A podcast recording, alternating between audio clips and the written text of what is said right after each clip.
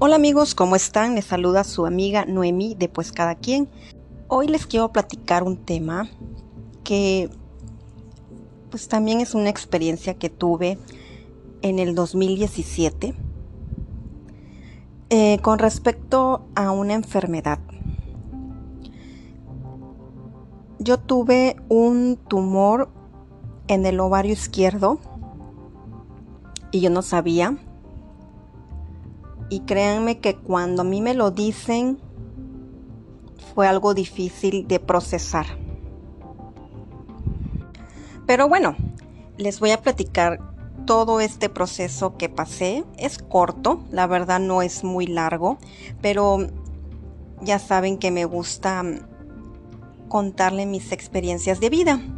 Aparte que a mí me ayuda muchísimo a sacar todo esta dolor, frustración, ya sea felicidad, enojo, ira, lo que sea que tenga guardado, ¿no? Por muchos años.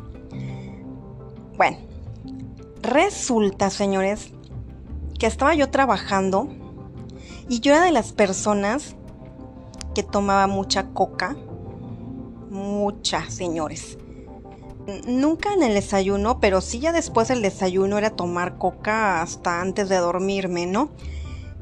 Obviamente un mal vicio. Gracias a Dios me la quité. Sí se puede, señores, sí se puede quitar la coca, como chinga uno. Perdón por cómo, ¿no?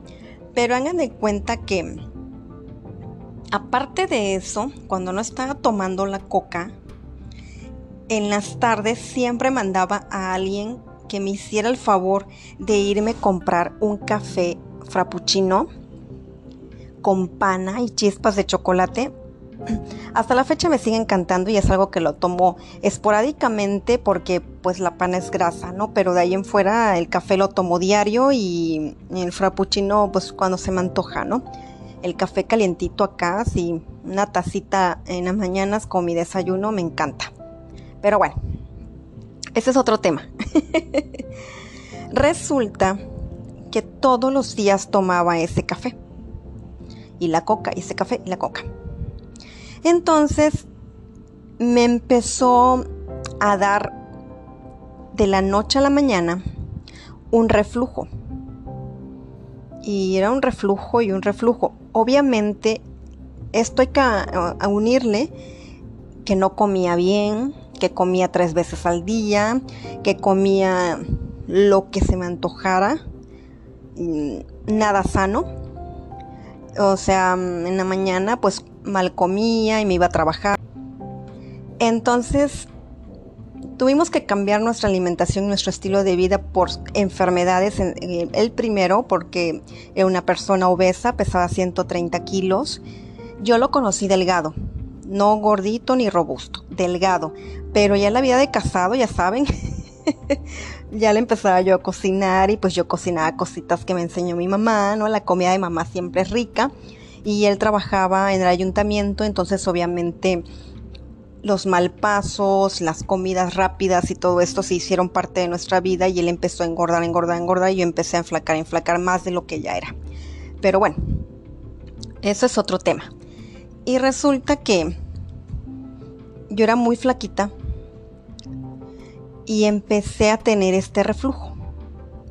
Entonces resulta que ya era mm, molesto porque llegó un momento en que comía y el reflujo y trataba de llegar a la casa y yo iba caminando con el reflujo y era todo el día el reflujo y ya no sabía qué hacer o a qué se yo le bueno a qué se debía yo decía bueno pues las grasas el chile todo lo que como mal no pero pues ella comiendo lo mismo. Aún aún este, que en casa se comía sano con respecto a mi marido porque él es instructor y ya tiene muchísimos años en esto. Entonces él llevaba todas sus comidas, se las hacía y todas sus comidas son sanas. Y yo era la rebelde que a mí no me gusta, a mí yo voy a seguir comiendo lo que yo sé comer y eso me gusta, ya sabe, la negación ante todo.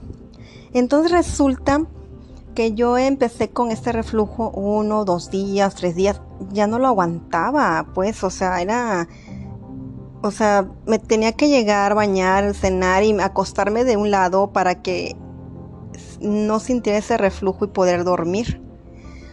Entonces yo le comenté a mi esposo, oye, ¿sabes qué? Le digo, no me gusta esto del reflujo, no sé, yo creo que voy a tener que sacar cita y, voy a ir al, al, seguro, ¿no? Y me dijo él, sí, pues deja de comer esas cosas que este, te hacen daño, ya te, igual te hizo una úlcera, en fin, empezó a decir.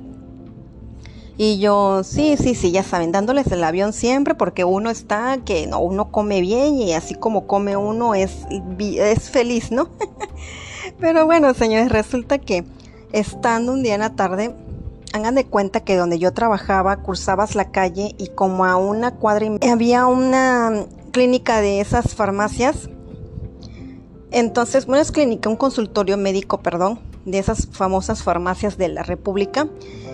Y dije, pues me queda cerca, o sea, que me cuesta cruzarme y nada más ahí y me evito ir hasta el seguro, ¿no? aparte, ya creo que ya había sacado cita y pues obviamente todavía no me tocaba, ¿no? Ya ven que te dan fecha casi cuando ya estás casi muerto, ¿no? y la cosa que saco mi cita, no, ya no me tocaba, creo que me tocaba a, a los 15 días. Creo que algo sí fue. Y ya fui caminando, crucé, había una doctora, una muchacha delgada, y la recuerdo, y me dice que adelante, que, qué pasaba, ¿no? Y entonces ya le comenté, mira, lo que pasa es que yo tengo varios días ya como voy para la semana con un reflujo y un reflujo todo el día. Entonces ya me empezó a checar, y dice, ay, sí, sí, tienes tu estómago inflamado, eh, puedes, eh, vas mucho, em, vas regularmente al baño, le digo, no, yo soy estreñida. Entonces te empiezan a hacer una serie de preguntas que ellos van checando, ¿no? ¿Qué comes? ¿Cuántas veces comes? En fin. Muchas preguntas, señores, que ahorita no me acuerdo. Entonces ya me dice, mira, puede ser que tengas gastritis, igual te malpasas o lo que comes te esté haciendo daño. Entonces, si tienes seguro médico, ves que te chequen y te hagan un ultrasonido. Pero de todos modos aquí te voy a poner una orden que te hagan un ultrasonido de todo el abdomen y puedes ir a un particular o pues ya vas a tu seguro y pues ahí que te den ahora sí que la orden para que te lo hagan ahí. De mientras pues tómate los antiácidos y todas esas cosas que te dan. Y yo, ah, sí, muchas gracias. Pues ya salí, me empecé a tomar eso y ya le dije a mi marido, me lo controlaba, pero enseguida se pasaba el efecto y otra vez. Y le dije a mi marido, ¿sabes qué? Le digo, esto no me gusta porque la pastilla nada más me lo está controlando. Pues ya ahorita que vayamos al seguro, pues ya que me digan qué pasa y pues a ver qué onda. Digo, pero de mientras la doctora me recomendó que si todos modos vamos a ir al seguro para que sea más rápido ver lo que está pasando porque no le gustaba esto, que me hiciera un ultrasonido abdominal. Entonces me dijo él, este, pues sí, mira, mejor vamos a hacerlo antes y ya cuando vayas una cita al doctor, pues ya llevas los resultados. Le digo, ah, va. Ya fuimos, fuimos a un consultorio privado, este, de donde hacen ultrasonidos. Ya llegamos con el doctor, él ya nos recibió, ya me dijo que pasara para que me hiciera todo el ultrasonido, me checó el estómago, el vaso, el hígado, todo esto, porque es abdominal. Me decía que no encontraba nada, que el estómago pues no lo podía lograr ver bien, que quizás tenía yo una úlcera, pero que para esto si iba yo a ir con el seguro, pues ellos me podían meter la camarita, ¿no? Y checar ya exactamente qué problema tenía el estómago. Entonces siguió, siguió, siguió, bajando y todo. Ah, me checó los riñones también, todo, o sea, todo. Pero llegando al área de los ovarios, en mi pancita, ya ahí me, dijo, este, mm, mira, creo que ya encontré tu problema. Y yo, ¿cómo? Pero si esto está abajo, si mi problema es la ignorancia, obviamente, ¿no? Mi problema es el estómago porque dice que tiene un problema abajo. O sea, yo en mi cabeza no relacionaba nada, ¿no? Entonces ya me dijo, mira, como los doctores te dicen las cosas como van, como vienen, me dijo, mira, tienes un tumor en el ovario izquierdo y como es muy grande, se me hace que hace que te compriman los intestinos, te lo suba, sube el estómago y hace que se regrese, ¿no? Ese ácido. Por eso es que tienes ese reflujo. Dice, me, me hace, es probable que eso es lo, el problema que tienes. Es importantísimo que vayas lo más pronto posible al seguro, que te lo chequen y que te lo operen y que te digan qué es, si es benigno o es maligno. Y, y siguió hablando, señores. Yo cuando él me dijo, tienes un tumor, yo ya no escuché lo demás, ni cuánto medía, ni qué tenía que hacer, nada. O sea, yo ya me, me, quedé viendo a mi marido, mi marido que viéndolo al doctor y los dos así como pasmados, no dijimos nada, no, nos quedamos callados. Y yo lo primero que pasó en mi cabeza fue, me voy a morir. Me voy a morir porque ya me dio cáncer y me voy a morir. Entonces, son quizás las personas que desgraciadamente tienen esta enfermedad digan, no inventes, nada que ver, ok. O, pero yo así lo sentí, eso fue mi primer pensamiento. Entonces ya, pues ya pagó mi esposo, salimos de ahí. No hablamos, nos fuimos así como los dos pensativos, agarrados de la mano, caminando. Nos fuimos a la casa y ya me dijo, mira, no te preocupes, esto lo vamos a enfrentar juntos. Vamos, este, vamos a ir al, seguro, vamos a llevar los resultados, que te vuelvan a checar. Y si es así, pues cuentas con mi apoyo, yo voy a estar contigo y esto no va, no va a trascender. Vas a ver que todo va a estar bien, que va a ser benigno y, y adelante.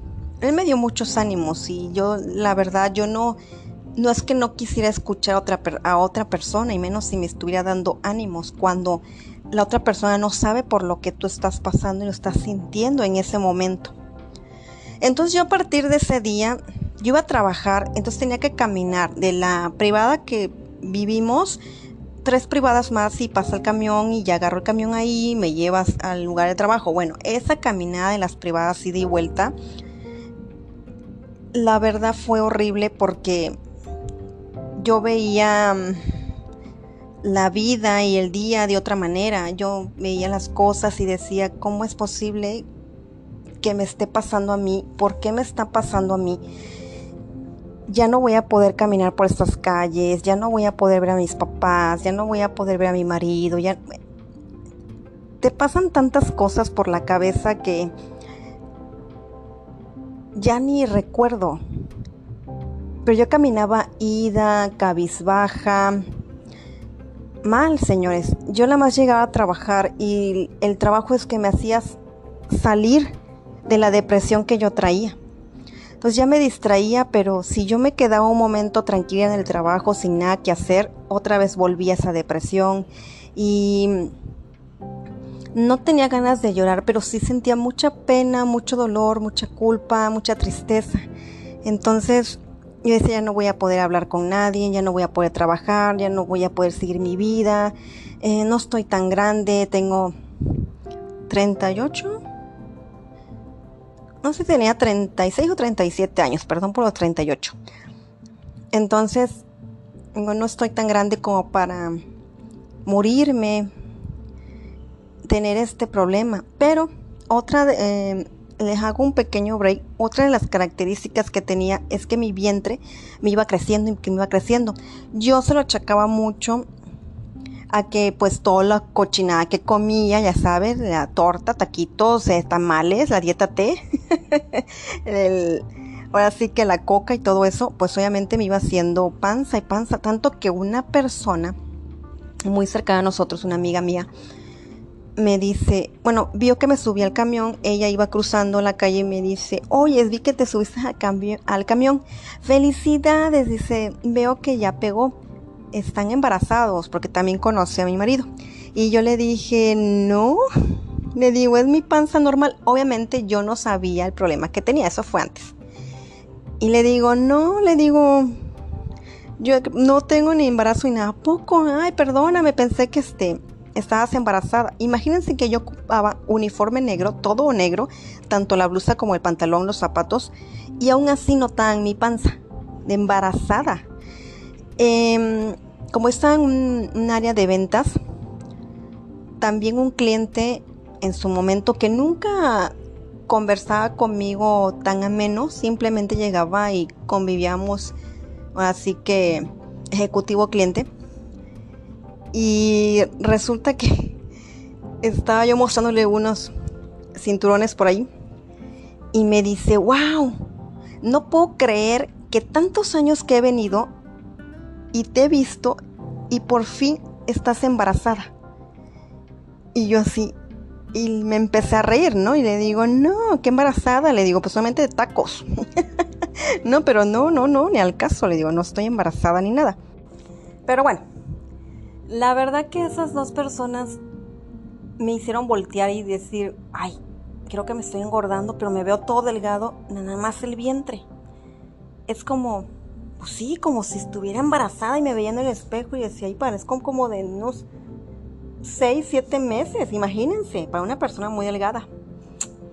Entonces ya agarré y le comentaba yo a mi esposo, hasta nos reíamos porque digo, ay no, ya le voy a bajar a mi dieta T, le digo, no, está horrible esto.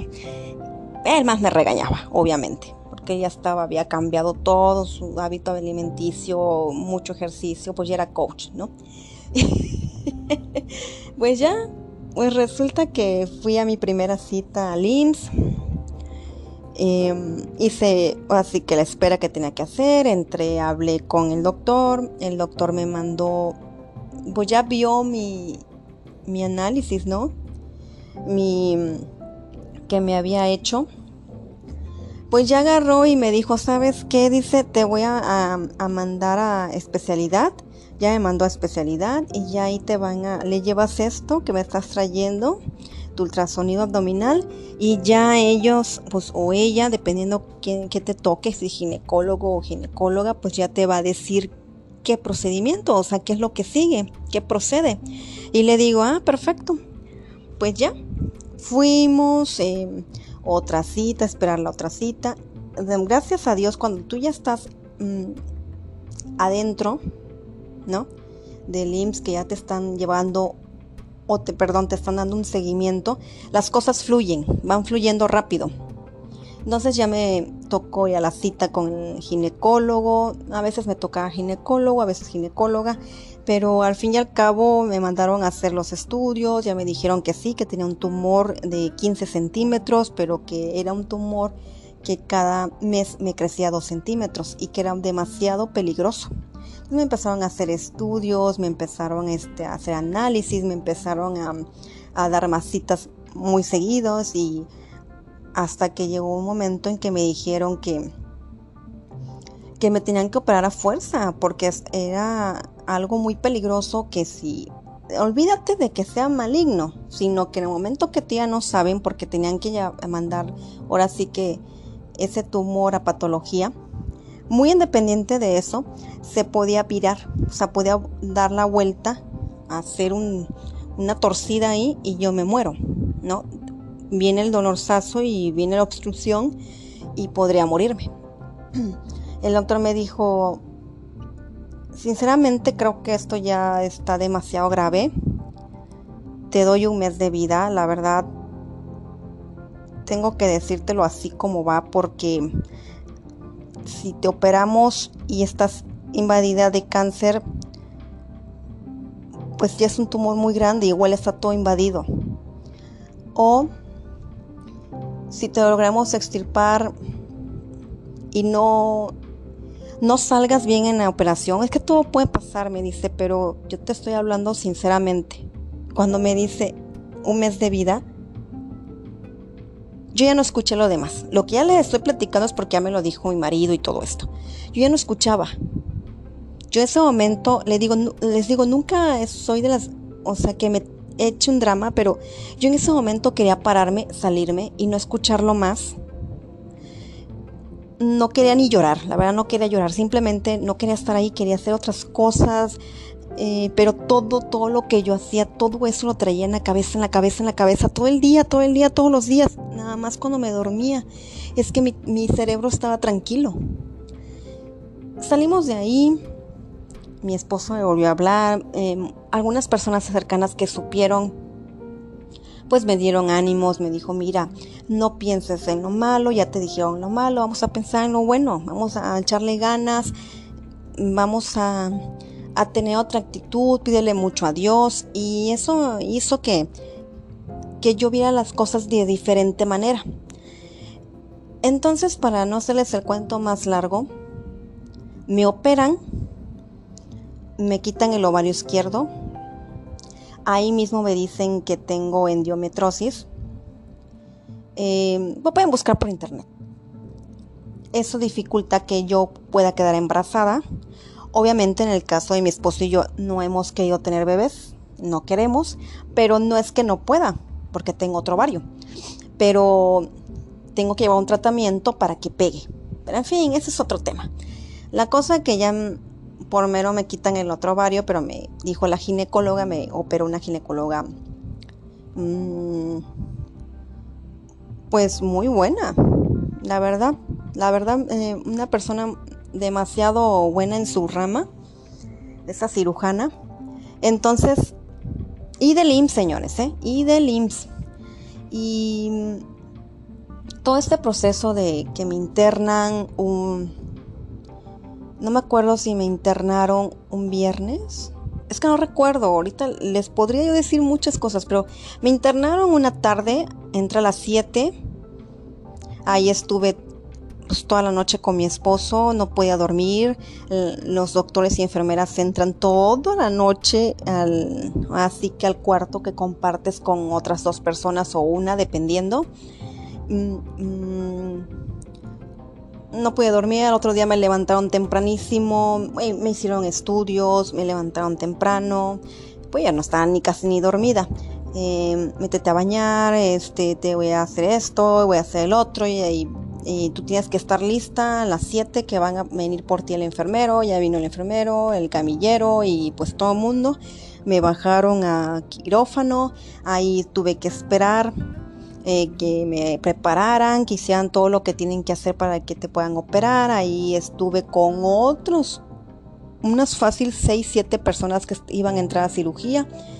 Ahí estábamos todos encamados y con sueros y preparándonos a todos cuando ya dicen, no, pues se desocupó el quirófano tal, eh, le toca perenganita, tráiganme a Noemí, ¿no? En mi casa. Y yo, ay no, es como que una, una película de terror pues ya fui, ya me prepararon. Ah, y después me habían puesto mal el, el suero, el catéter, como se llame. Me lo habían puesto mal y se me empezó a inflamar la mano, me lo tuvieron que cambiar. No, es un show. No estoy hablando ahorita mal del IMSS, ese es otro tema. Sino que pues es todo el proceso y pasé muchas cosas, muchas cosas que pues no se las puedo contar obviamente aquí, tanto exponer tanto mi vida, pero bueno. Entro un cuarto muy blanco, la plancha, em, las luces, todo rodeado de luces, el clima en su máximo esplendor, porque pues, obviamente sí saben que los quirófanos tienen que estar a ciertas temperaturas para que no se generen bacterias. Entonces, desnuda, con una sábana, los practicantes, la cirujana, el anestesiólogo, em, el otro cirujano, fácil en mi quirófano habían, sin mentirles, unas 10 personas. Todos viéndome. Y pues ya me preparan, me ve la, así que ve la cirujana, me prepara mi coctelito el, el, el, anestesista, o el anestesiólogo, no, perdón. Y ya me lo inyectan me dice la cirujana, cuenta del 1 al 10. Y señores, yo empiezo 1, 2, 3, 4, yo ya no recuerdo nada. Cuando despierto, me dice la cirujana, ya no ya. Qué bueno que te estás despertando, pero nosotros ya terminamos, ya estamos este, terminando de suturar. Así, señores. Y listo. ¿Qué me hicieron? Me hicieron una cesárea. Así que si no he tenido bebés, ya supe lo que es una cesárea. Me inyectaron atrás em, la famosa... ¿Cómo se llama ahorita? La verdad, estoy recordando tantas cosas, me estoy hasta trabando. Eh, ¿Raquia? Algo así se llama. Me la inyectaron, aparte me durmieron toda completa. Mm, muchas cosas me doblaron como hacen con las embarazadas.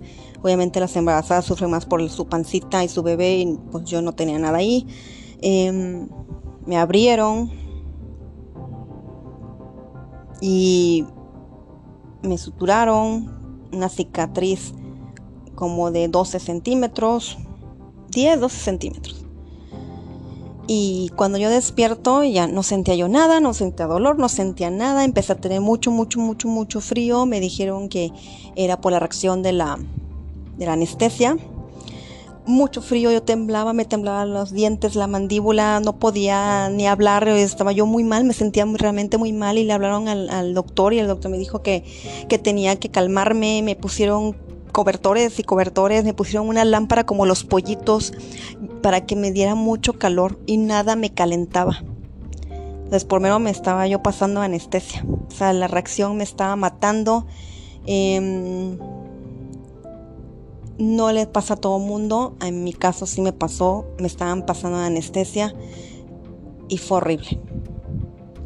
Yo estuve ahí en el quirófano y en la sala de espera hasta que me calmaran y mi mamá con mi marido pues esperando y esperando y esperando, nadie les daba noticias mías, porque ya habían pasado muchas horas, ¿no? Y les habían comentado que cuando mucho eran dos horas la operación, y ya habían creo que pasado seis. La cosa que mm, cuando ya me calmo, gracias a Dios, gracias a la vida, me calmo, en mi cuerpo lo procesó, ya me llevan a piso, me suben a piso y ya paso por donde está la sala de espera, hay un pasillo y una sala de espera y se ve a la persona y ahí veo, volteo como pude toda pues mal y volteo y, veo a mi mamá y me dice hola y veo a mi marido preocupado y me suben y ya cuando me suben ya pudo pasar a mi mamá que fue la primera que pasó dice que estaba yo pálida, blanca como un papel de que me veía muy mal. Pero ya le dijeron que tenía que irme calmando, que todo era por el proceso de la operación, qué cosa, pues no le dijeron que lo que me había pasado, que es algo, les digo, es la reacción de la anestesia, pero de mí sí me, me fue mal. Pues ya para no hacerles el cuento más largo, me operan ese día, dormí ese día operada, al otro día eh, estuve ahí también, y al siguiente día me dan de alta. Me meten a bañar al otro día, así recién operada, te meten a bañar, ya te bañas y todo, comes y todo esto. Y al otro día otra vez me metieron a bañar y ya me dieron de alta como al mediodía. Un domingo creo que fue. Pues ya, este, ya me estaba esperando mi papá, mi hermano, mi cuñada, mi sobrina. Los siete enanos que siempre les digo, los siete eh, mosqueteros. siete.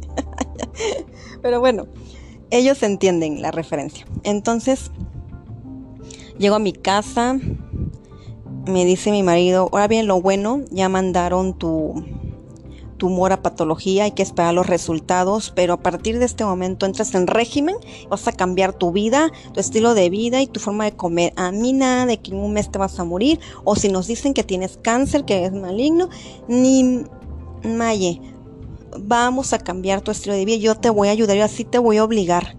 Pues él se encargó de cuidarme, de bañarme, de cambiarme, de curarme, de, de no dejarme bajar, de no hacer nada. Él se dedicaba a la, a la todo lo que era de la casa, después se iba a trabajar, o sea, o se iba a trabajar y regresaba a hacerlo.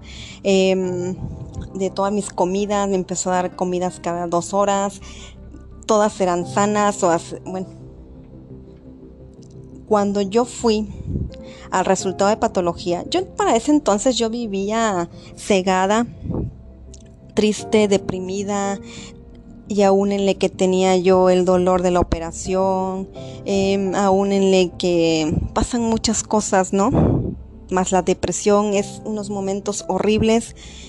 Mm, yo a los 28 días se me acababa la incapacidad, a los 28 días yo me subí a un camión y me fui a trabajar. No podía quedarme en casa. No me extendieron más la incapacidad. Fuimos a hablar, bueno, no fui, fue mi marido a hablar seguro y le dijeron, no señor, si no se alivió, tuvo un tumor, ya se le estirpó, la señora tiene que caminar, tiene que seguir su vida como es, Oiga, pero es que no tenemos carro, no importa. Su vida tan normal va a demorar en cerrar por dentro, pero por fuera está bien cerrada. Ya le quitamos los puntos, está todo bien, ella la veo muy bien. Ella tiene que regresar a trabajar, no le podemos extender su incapacidad. Así que así, señores.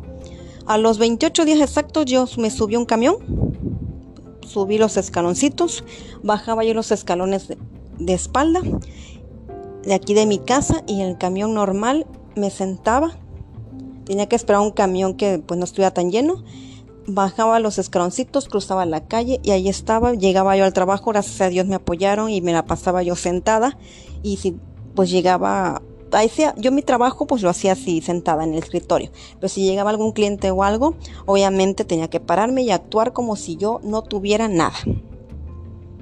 Entonces ya después fuimos al resultado de patología todo ese tiempo y yo le rezaba mucho a Dios que fuera benigno, yo le rezaba mucho a Dios que no me quitara de la vida y cuando yo llegué ya, ya le llegan los resultados a la ginecóloga, ya los abre y ya me dijo, pues tengo buenas noticias, tu tumor fue benigno, eh, no tienes cáncer. Dice, esas son unas maravillosas noticias y te veo súper bien, súper sana, cómo te recuperas tan rápido como llegaste y ya pues le dijo mi marido. Pues gracias a mí, a mis cuidados y a la comida que le empecé a dar, cambié su estilo de vida y ya nada más que usted me dé luz verde y ella empieza a hacer ejercicio. Y le dijo la doctora, sí puede hacer, pero este, movimientos muy no pesados, dice, porque tiene abierto todavía por dentro, tiene que ir cicatrizando, pero de ahí en fuera puede hacerlo, o si no, yo les recomiendo que se esperen unos ocho meses. Nada de vicio, nada de alcohol, nada de cigarro, nada de nada. Dice es importante para que rápido le cierre, le cicatrice. Y sí, señores, esperé exactamente ocho meses para empezar a hacer ejercicio. Pero en ocho meses yo, tenía, yo seguía comiendo sano, regresó la luz a mi vida, sentí que Dios me había dado otra oportunidad, fui la mujer más feliz del mundo y agradecí mucho a Dios, a mi esposo que me cuidó, a mi mamá que siempre estuvo conmigo. Y empecé a hacer ejercicio y ahora soy completamente feliz y agradecida porque veo la, nuevamente la luz del sol, veo las noches, duermo, juego, corro, cargo peso, camino, hago miles de cosas y gracias a mi marido estoy aquí, gracias a la cirujana, los doctores, estoy aquí. Y este es lo mejor de todo mi relato. El IMSS se movió en tres meses todo lo que les platiqué. Desde la llegada que me senté y les mostré al médico general mis análisis hasta el último día que me dieron los resultados patológicos. En tres meses, señores, el IMSS se movió y salvó mi vida por la operación, mi marido con sus alimentos y sus ejercicios. Ya después, aquí sigo y les puedo decir que no sé qué es tener cáncer hasta hoy, no sé mañana, y que mm, agradezco mucho a Dios que me dio la oportunidad de darme cuenta que estaba comiendo mal, que estaba, tenía malos hábitos, mala alimentación. Por eso cambié mi estilo de vida y ahora soy otra persona. Gracias a Dios. Y a las personas que tienen el cáncer, en verdad te deseo que tu proceso sea el menor doloroso posible, lo menos doloroso posible. Y que recuerdes que Dios siempre está con nosotros. Nunca pierdas la fe, nunca pierdas la fuerza, nunca pierdas porque no estamos hechos para perder, estamos hechos para ganar y salir adelante. Así que señores, si conoces a alguien que tenga cáncer o conoces a alguien que haya pasado un trauma como el mío o está en ese proceso, que no sabe qué van a decirle, cuál va a ser el resultado, apóyala, ámala, quiérala de la mejor manera posible dale mucho apoyo, dile que, que todo va a salir bien. Y si estás en un proceso de quimioterapias o lo que sea tu proceso, lo menos que necesita una persona de eso es tu lástima. Al contrario, ánimos y mucho amor, mucha comprensión, mucha fuerza juntos, porque la familia siempre, siempre es la que te va a dar ese apoyo y te va a hacer salir adelante, te va a hacer salir victoriosa. ¿Sale? Pues como ven amigos, así fue mi historia, mi anécdota. Espero que te ayude a ti a algún familiar que tengas mm, con este problema o no, o simplemente em, algún amigo Espero que les sirva mi experiencia muy personal. Les digo, no me gusta adentrarme tanto en estos temas porque se los estoy contando y estoy sintiendo feo porque nunca he tratado mis traumas. Pero corto, preciso y, y nada más me queda decirles y agradecerle a la vida que gracias, gracias por ser otra persona, gracias por darme nuevamente la vida Gracias por ser lo más maravilloso que exista, que yo sé que algún día nos vamos a morir y que todos vamos para allá, pero los pocos o muchos años que me queden de vida los aprovecho ahora al máximo. Si vivo, lo vivo al máximo y si voy a pelear, peleo al máximo. no se crean, señores, en verdad. Muchas gracias por escuchar, muchas gracias por escucharme. Déjenme tu mensaje de Anchor, eh, un mensaje de vocecita donde me digas qué piensas, si te gusta o no te gusta, qué tema quieres que hablemos, si quieres que tenga otra invitada, quién repetir o otra diferente u otro diferente, quieres participar conmigo, quieres que hablemos de un tema y quieres salir en mi podcast, también me lo puedes dejar y yo te contacto. Me puedes seguir por mm, Facebook, Noemí Escalante Sánchez, por Instagram, Noemí Escalante de Audifred, por TikTok, por Kawaii, por Twitter, por donde tú quieras. Búscame, encuéntrame, déjame un mensaje y yo con gusto te lo respondo. Escúchame siempre, siempre por Spotify le das pues cada quien, así lo buscas, ahí te va a aparecer, le das me encanta el corazoncito para que siempre Spotify te esté avisando cuando hay un episodio nuevo. ¿Sale?